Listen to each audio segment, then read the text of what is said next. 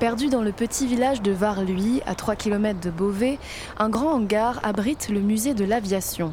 Un endroit unique dans l'Oise qui retrace l'histoire de ces machines volantes pendant la Seconde Guerre mondiale. Inauguré en 1995 par son créateur, le passionné Jacques Maillard, le musée est aujourd'hui tenu par son fils Bruno.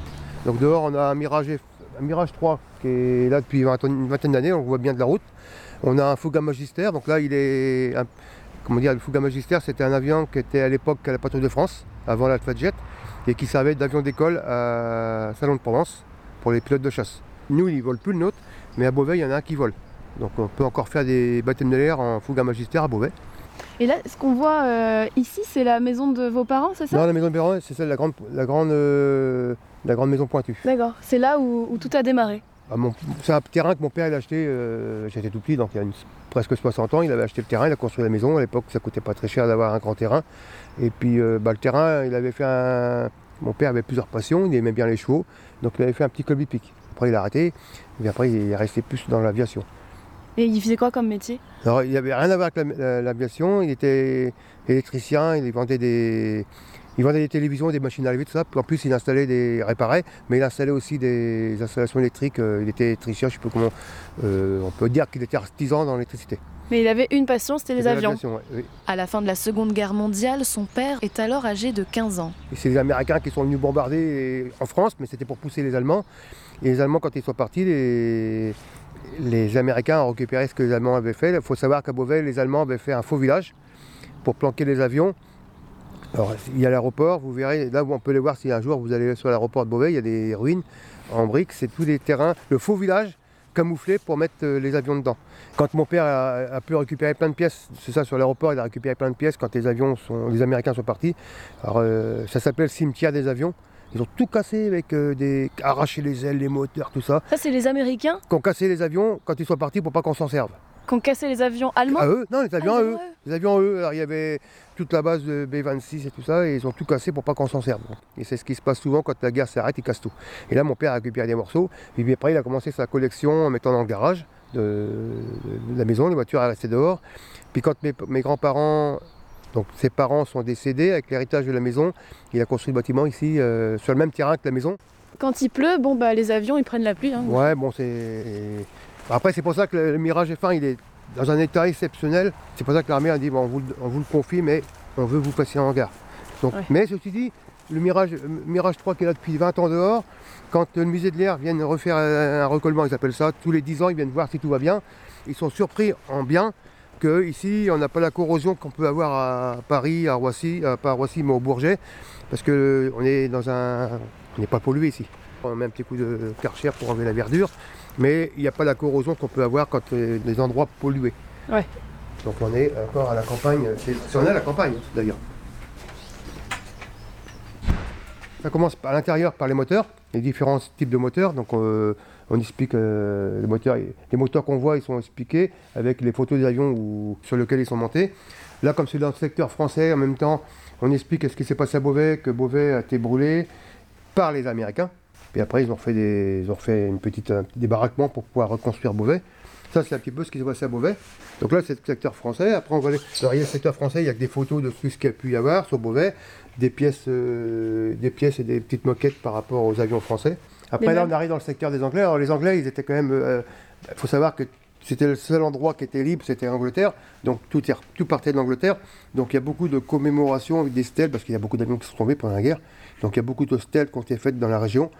Et là, c'est des avions. Euh, et là, on a les avions aussi, des maquettes des avions. Là-bas, on avait les maquettes françaises, on, avait les maquettes des avions anglais. Qui faisait ces maquettes? Alors c'était, il y a quelqu'un qui était très minutieux, c'était Jean Lagouche. C'était un des collègues de mon père qui a monté le musée.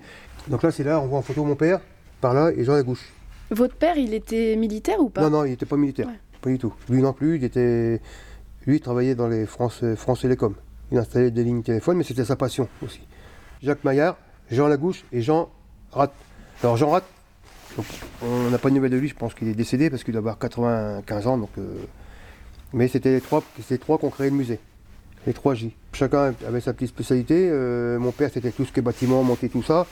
Euh, Jean Lagousse, tout ce qui est maquette, c'est lui qui a fait ça. Et puis Jean Rat, tous les, dessins qui ont été faits pour présenter le, fond qu'on voit partout dans les vitrines. C'est lui qui l'avait fait, il avait le don de. Chacun a mis un petit peu son don de ce qu'il avait. Le père de Bruno aura eu le temps de voir son musée ouvert quelques années avant son accident en 2002. Il avait mis une échelle pour monter des ventilateurs pour le chauffage, et puis essaie de glisser, il s'est cassé le genou, tout, tout bête.